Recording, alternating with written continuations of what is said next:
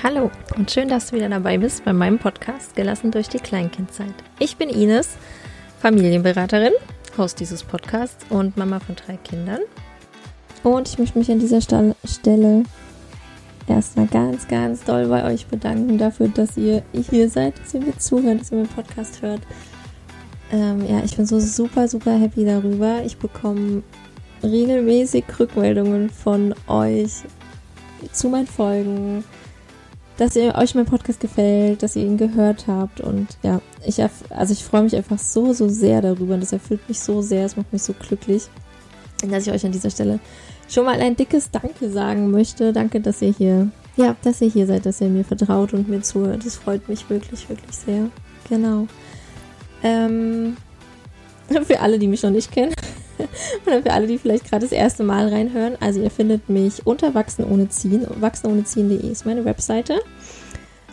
Ihr findet mich auf Instagram und auch auf Facebook unter Wachsen ohne Ziehen. Und könnt dort super, super gerne Feedback zu den Folgen dalassen per Nachricht oder unter den Beiträgen zu den Folgen. Oder auch mir per Mail schreiben, wenn ihr mögt, über das Kontaktformular auf meiner Webseite. Also ich freue mich da wirklich echt sehr drüber, wenn ich was von euch höre und eine Rückmeldung bekomme. Und es gibt noch eine weitere Möglichkeit, wie ihr mich unterstützen könnt. Und das möchte ich euch heute noch ganz kurz erzählen. Und zwar könnt ihr mich unterstützen auf äh, Steady. Ich packe euch den Link dazu in die, hm, in die Show Notes. Könnt ihr dann sehen. Und Steady ist im Prinzip ist ein Mitgliederbereich, ja, eine Seite, wo ihr bei mir Mitglied werdet bei Wachsen ohne Ziehen und mich unterstützen könnt mit einem kleinen, ähm, ja, mit einem kleinen finanziellen Beitrag. Und wenn die Community dort groß genug ist oder wächst, habe ich mir vorgenommen, dass es auch noch weitere exklusive Inhalte auf Steady geben wird, dann nur für euch. Dieser Podcast hier wird auf jeden Fall kostenlos bleiben, das ist mir super wichtig und ja, damit sich das aber lohnt und wenn ihr mir eure Wertschätzung so ausdrücken wollt, dann könnt ihr das super gern machen, indem ihr bei Steady Mitglied werdet. Das sind kleine Monatsbeiträge, ähm, die ihr zahlen könnt. Ihr könnt dort jederzeit monatlich wieder kündigen. Das heißt, es ist im Prinzip auch eine Einmalzahlung möglich, wenn ihr das so wollt. Und sonst ganz ohne weitere Verpflichtungen für euch. Für mich ist es natürlich eine super Unterstützung für meine Arbeit. Ähm, genau. Deswegen, also wer mag, kann mich super gerne auf Steady unterstützen. Den Link findet ihr dazu in den Show Notes. Und ja, ich sag nochmal recht herzlichen Dank dafür und ich freue mich echt so, so, so super, dass dieser Podcast so gut ankommt und ähm, ich hätte damit nicht gerechnet und ich freue mich echt total. Genau. Jetzt soll es aber losgehen äh, mit der nächsten Folge, beziehungsweise mit der zweiten Folge zum Thema Kommunikation. In der letzten Folge habe ich mich schon zum Thema Kommunikation geäußert beziehungsweise darauf, wie ähm, Sprache Einfluss hat auf unser Handeln und auf unser Denken und dass wir häufig in so einer negativen, ja, dass wir häufig in der negativen Sprache festhängen, dass wir viel bewerten, ähm, viel schon durch die, durch die Sprache beurteilen und dass es uns eben helfen kann, wenn wir da ganz bewusst drauf, ähm, ganz bewusst drauf achten, gerade in der Kommunikation mit unseren Kindern positiv zu formulieren. Ja, also ich glaube, so eine wichtige Sache ist ja vor allem, dass wir viel zu häufig oder sehr häufig Nein und Nichts sagen zu unseren Kindern oder Dinge verbieten oder sagen, dass sie etwas nicht tun sollen, anstatt es positiv zu formulieren. Und das ist, glaube ich, so eins der größten oder der, mit der wichtigsten Dinge aus der letzten Folge gewesen, dem Kind eben zu sagen, was es machen kann, statt ihm immer nur zu sagen, was es nicht machen kann. Ja. Genau, und heute, oder beziehungsweise wozu ich nicht mehr so gekommen bin, in der letzten Folge, mm, ist das Thema gewaltfreie Kommunikation. Das schließt sich aber wunderbar an an das Thema Sprache oder es, es spielt alles so ein bisschen mit ähm, ja, ineinander. Deswegen möchte ich dem aber trotzdem eine eigene Folge jetzt widmen und genau, jetzt ein bisschen euch was zur gewaltfreien Kommunikation erzählen und wie wir die eben dann auch im Alltag mit unseren Kindern leben können. Ähm, ja, und was für einen positiven Effekt diese Sprache oder die Form der gewaltfreien Kommunikation, die Form der Sprache auf eben für einen Einfluss hat. Ja. Mm, wer schon ein paar Folgen von meinem Podcast gehört hat oder auch die älteren Folgen kennt und eventuell die Folge zur bedürfnisorientierten Erziehung gehört hat, das war Folge äh, 7, glaube ich, relativ am Anfang. Mm, der hat dann auch schon mal was von gewaltfreie Kommunikation gehört. Dann habe ich auch von Bericht oder von erzählt, weil das so ein bisschen ja miteinander einhergeht, gewaltfreie Kommunikation und Bedürfnisorientierung und das so ein bisschen auf denselben mh, mm, auf denselben Standbeinfuß, kann man das sagen? Ich glaube schon. Also die gewaltfreie Kommunikation ist im Prinzip eine Kommunikationsform. Der Begründer davon ist Marshall äh, Rosenberg. Und der hat im Prinzip erkannt und aus oder gesagt, dass jedes Verhalten eines Menschen ein Bedürfnis erfüllen soll. Ja, oder dass jeder Mensch mit seinem Verhalten versucht, sich Bedürfnisse zu erfüllen. Mm. Ja, und diesen Ansatz finde ich gerade für den Umgang mit Kindern super, super wichtig. Ähm, wenn wir da jetzt mal an eher so auffälliges Verhalten denken, an aggressives Verhalten auf oder an Verhalten, was uns stört, was uns nervt, was wir anstrengend finden, dann hilft es total, sich bewusst zu machen, dass das Kind uns gerade eben nicht äh, nerven will oder auch nicht anstrengend sein will, sondern versucht, auf ein unerfülltes Bedürfnis aufmerksam zu machen. Das versucht, gesehen zu werden. Das ist ja auch oft so ein bisschen dieser negative, behaftete Spruch, ähm, ja, der will nur Aufmerksamkeit oder das Kind will nur Aufmerksamkeit.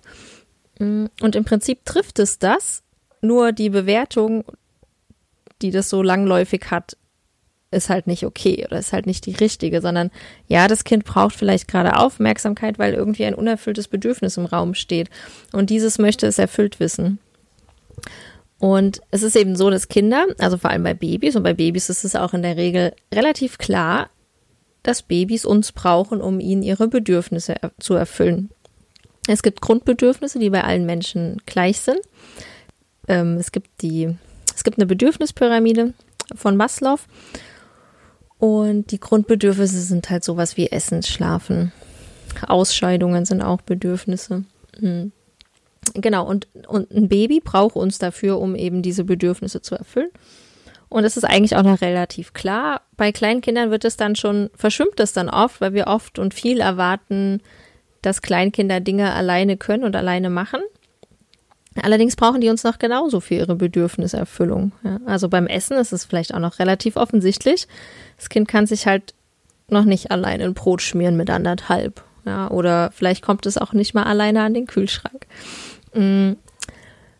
Das heißt aber, dass eben dieses auffällige Verhalten von Kindern, oder auffällig, ist ja auch schon wieder, ja, aber das, was wir oft als anstrengend einstufen, ähm, dass wir das eben auch als Zeichen nehmen können, okay, es stimmt gerade irgendwas nicht, ja, und dass eben ein, ja, hör doch mal auf oder mach doch mal XY, statt äh, mich jetzt hier zu nerven, halt nicht hilft.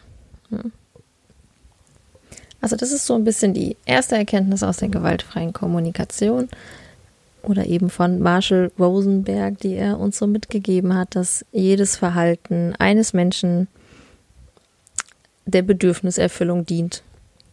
Und das finde ich super wichtig, das sich ab und an mal wieder bewusst zu machen, gerade wenn es anstrengend ist, gerade wenn es ja irgendwie stressige Zeiten sind, ähm, ja, das so im Hinterkopf eben zu haben, ne? zu sagen, okay, vielleicht ist gerade irgendwas nicht ganz im Rein, vielleicht hilft es, wenn ich herausfinde, welches Bedürfnis bei meinem Kind gerade unerfüllt ist, und da dann drauf eingehen zu können, statt mich im, eben in diesem Verhalten, ähm, ja, das ist ja oft so, dass man sehr fokussiert dann drauf ist auf das Verhalten des Kindes und gar nicht mehr offen ist irgendwie für Lösungen und dahinter zu sehen, was denn eigentlich dahinter los ist und dass es eben auch schnell abgetan wird, weil eben bewertet wird, ja, durch die Sprache. Das ist ja auch schon so, wie ich es jetzt gerade sage, das Kind ist dann halt anstrengend, irgendwie nervig, ähm, das ist ja einfach schon eine negative Bewertung der Situation. Und wir können halt nicht mehr neutral bleiben. Das ist auch das, was ich in der letzten Folge schon gesagt habe.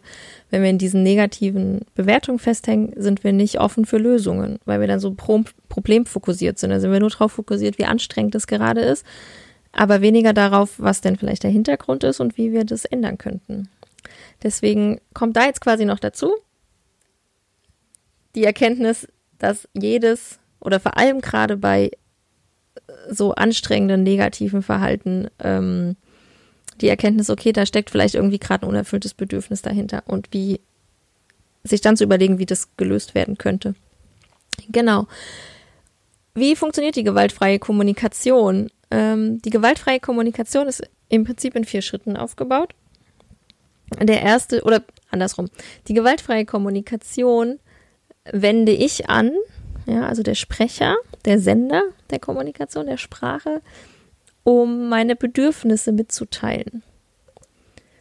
Und warum ist es so wichtig? Weil, auch das ist eine Erkenntnis von Rosenberg, der sagt, dass wir Menschen viel mehr gewillt dazu sind, eine Bitte zu erfüllen, einer Bitte nachzugehen, wenn wir die Hintergründe kennen. Das heißt, wenn ich mein Bedürfnis mitgeteilt habe und danach eine Bitte anschließe, das sind so die Schritte, die zähle ich gleich nochmal auf, dann ist das Gegenüber viel eher gewillt, diese Bitte, dieser Bitte auch nachzukommen und diese Bitte zu hören und zu erfüllen. Genau, also die vier Schritte der vier, äh, die vier Schritte der gewaltfreien Kommunikation. Der erste Schritt ist erstmal die Wahrnehmung, zu sehen, zu beobachten und zu, zu sagen, was ich gesehen habe, was ich wahrgenommen habe. Der zweite Schritt ist, wie geht's mir dabei? Also was fühle ich dabei, mein Gefühl zu benennen. Der dritte Schritt ist dann eben das Bedürfnis daraus zu benennen. Also was bräuchte ich gerade, was brauche ich? Und der vierte und letzte Schritt ist die Bitte zu formulieren, ein, eine ganz konkrete Handlungsanweisung sozusagen zu kommunizieren. Genau, das sind im Prinzip die vier Schritte.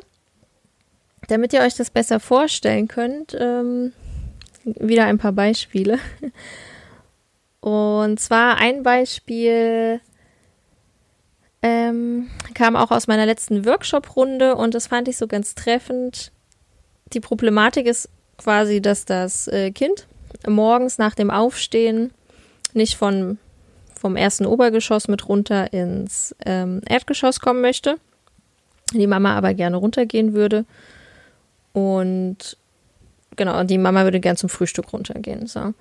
Und in der gewaltfreien Kommunikation könnte der Satz dann zum Beispiel lauten, ich sehe, du stehst gerade am Fenster und beobachtest die Autos. Ich bin gerade ungeduldig, weil ich Hunger habe und frühstücken möchte. Kommst du bitte mit runter in die Küche? Das wäre eine mögliche Formulierung und die vier Schritte. Also ich sehe, du stehst gerade am Fenster und beobachtest die Autos. Das ist der erste Schritt. Was sehe ich? Wie ist die Situation? Was habe ich wahrgenommen? Der zweite Schritt, ich bin gerade ungeduldig. Ich fühle mich ungeduldig. Ich bin genervt, gestresst. Ja, das ist so die Gefühlsebene.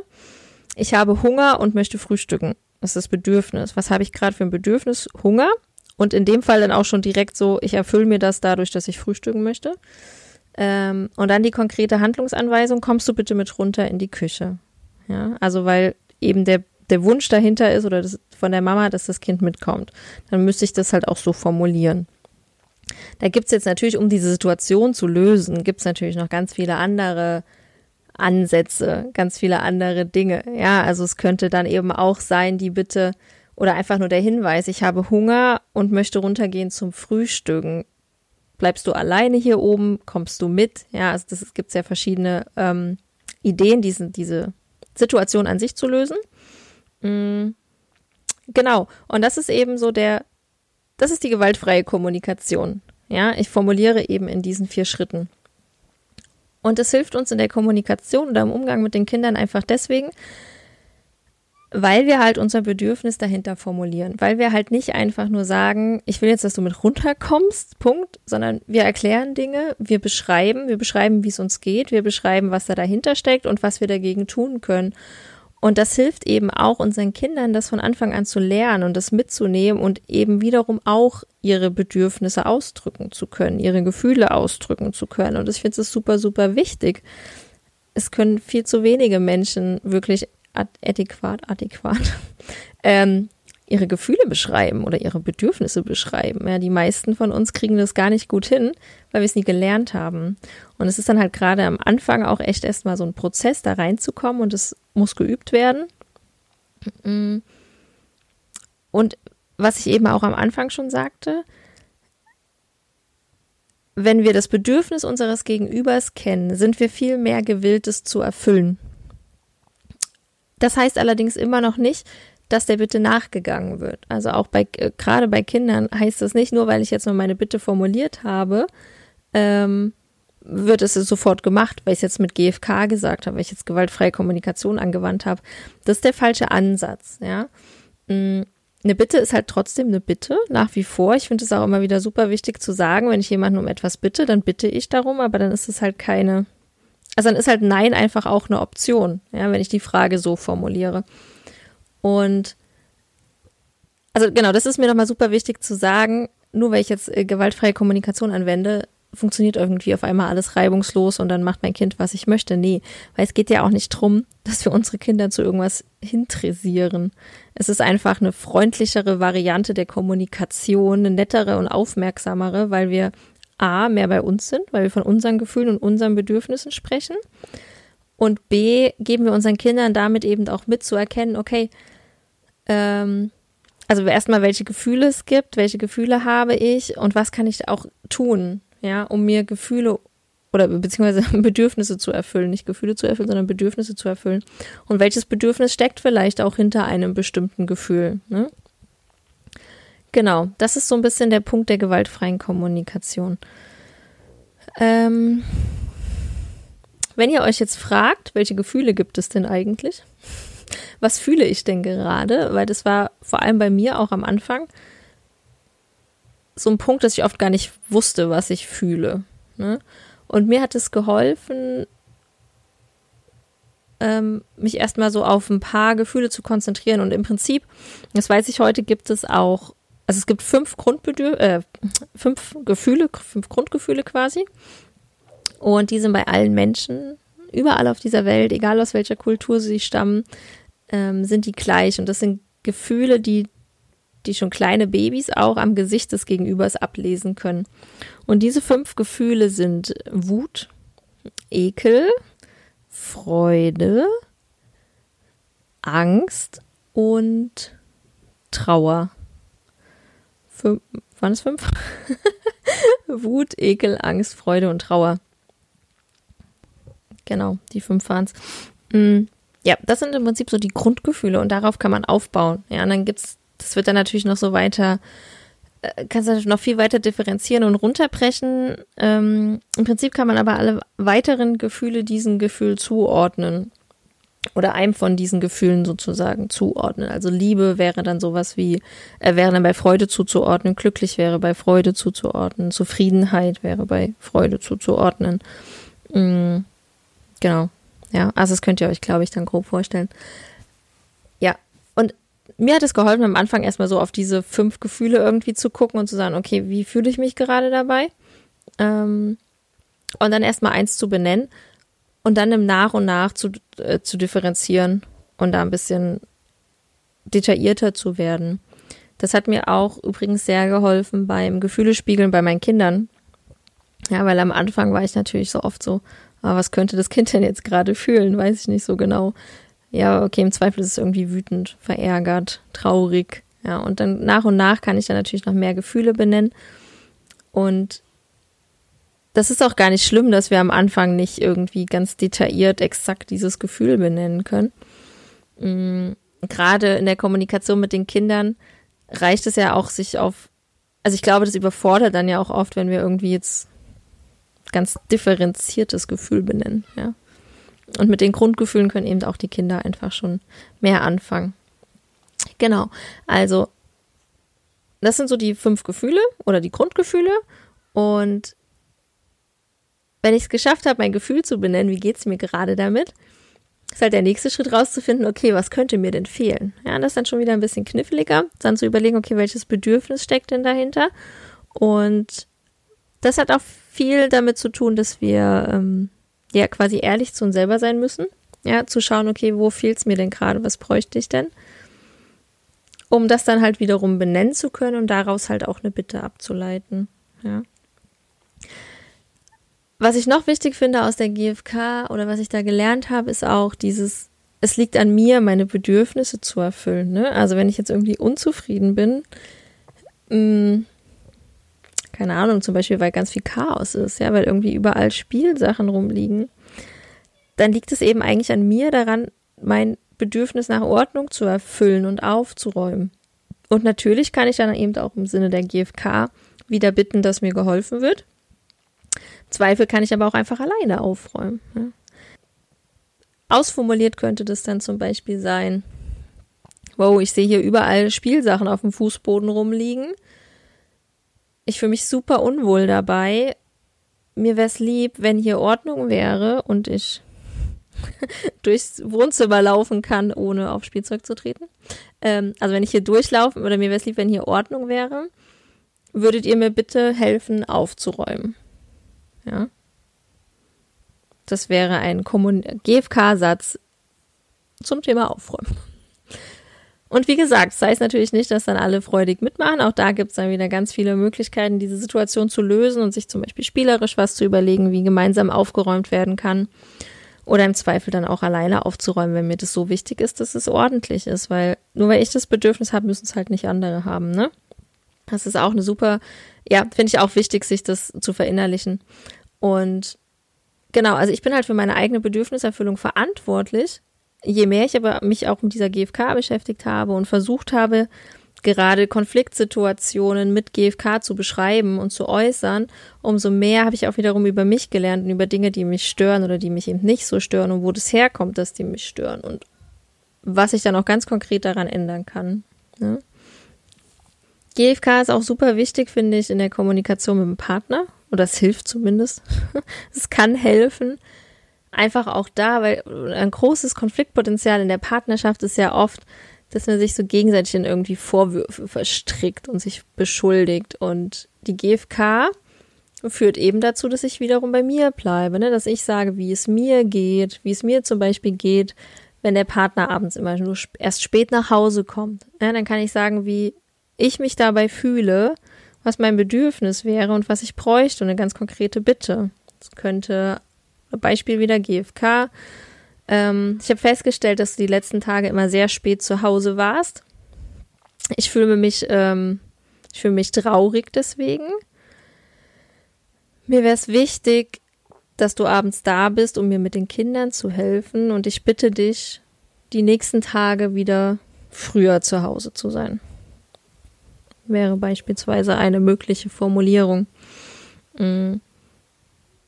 Und ich weiß nicht, ob ihr das merkt beim Zuhören, aber das ist, wenn ich so formuliere, gibt es eigentlich relativ wenig Angriffsfläche. Ja, weil ich ganz klar ja nur äußere, wie es mir geht und was ich brauche. Ich sage ja nichts über den anderen aus in diesem Fall. Ich beschuldige niemanden. Ich bewerte die Situation nicht. Ich greife niemanden an. Also es ist sehr neutral und auf mich bezogen. Und das wiederum ist eben der Effekt dazu, dass der dazu führt, dass diese Bitte auch häufiger erfüllt wird. Oder eben, dass einfach ein gutes Gespräch entstehen kann, weil ich halt nicht direkt in einen Streit komme, sondern neutral bleibe und gemeinsam dann vielleicht nach Lösungen suchen kann, um eben das Bedürfnis zu erfüllen. Ja, was ich noch unbedingt zur GfK sagen möchte, was mir echt super wichtig ist, weil ich das selber weil es mir am Anfang selber so ging und ich hatte es jetzt auch die letzten Male, ich glaube zweimal wurde ich das gefragt, auch als ich über GFK geredet habe. Ähm, ja, redest du denn dann die ganze Zeit so? Oder muss ich denn dann die ganze Zeit so reden? Nein, natürlich nicht. Also die GFK ist jetzt kein Stil, den ich irgendwie den ganzen Tag anwenden kann. Für mich ist es halt eine super Sache, um Konflikte na, nicht mal zu lösen irgendwie, sondern zu begleiten, ja, oder in Konflikten miteinander in Kontakt zu bleiben. Ja, weil dadurch, dass ich eben von mir rede und niemanden angreife, habe ich halt die Möglichkeit, in Kontakt zu bleiben, in Beziehung zu bleiben zum Kind.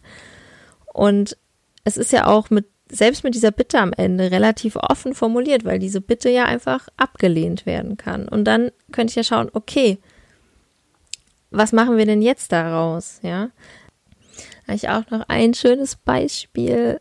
Das ist schon eine ganze Weile her von einer lieben Freundin von mir. Und wir waren im Garten mit den Kindern und hatten uns dann auf die Wiese gesetzt und die Kinder waren irgendwie so am Spielen und rumlaufen. Und die Tochter von meiner Freundin kam dann und wollte, dass die Mama ihr hilft, Wasser in eine Gießkanne zu machen. Das wäre aber auf der anderen Seite vom Garten gewesen quasi. Und meine Freundin wollte aber gerade nicht aufstehen.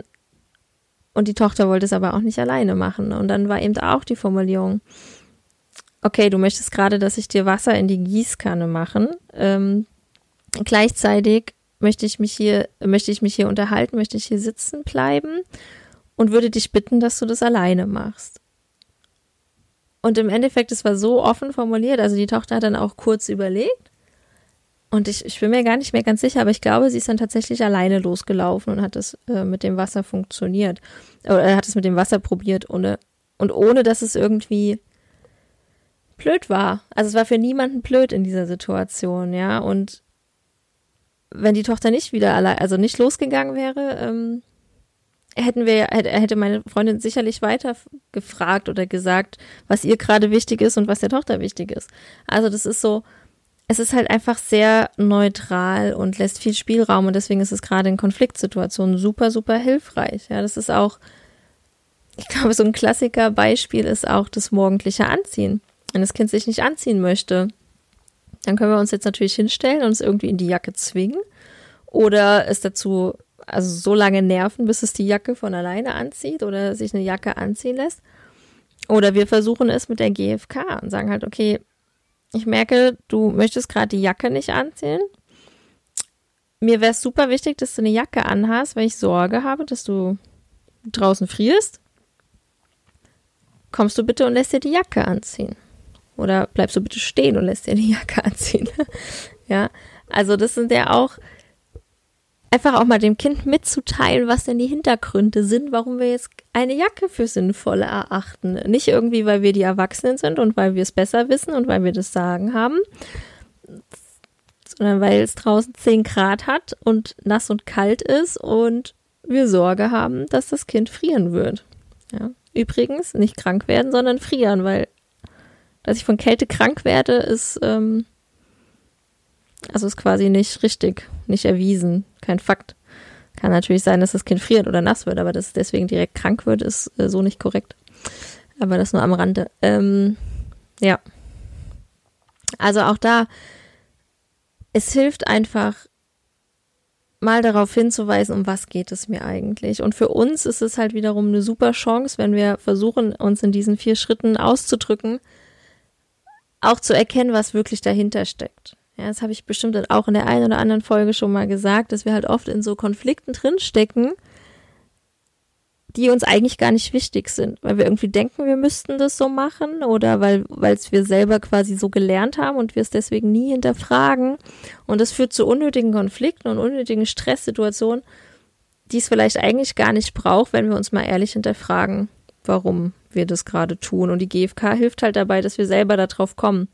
Ja, aber wenn ich anfange zu formulieren, was mein Bedürfnis ist und feststelle, oh, ich habe da eigentlich gerade gar kein Bedürfnis dahinter, dann kann ich es halt auch lassen. Dann ist es unwichtig in dem Moment.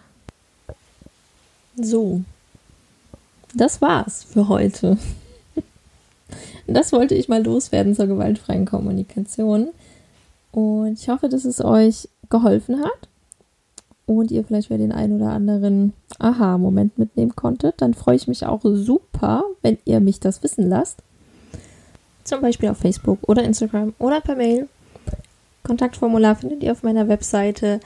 Ich packe euch nochmal alle Informationen in die Show Notes, wo und wie ihr mich findet und wo ihr mich unterstützen könnt. Ähm, genau, und ich freue mich total, dass ihr mir hier zuhört. Vielen, vielen Dank nochmal an dieser Stelle. Bis nächste Woche oder beziehungsweise bis zum nächsten Podcast. Macht's gut, alles Liebe, eure Ines.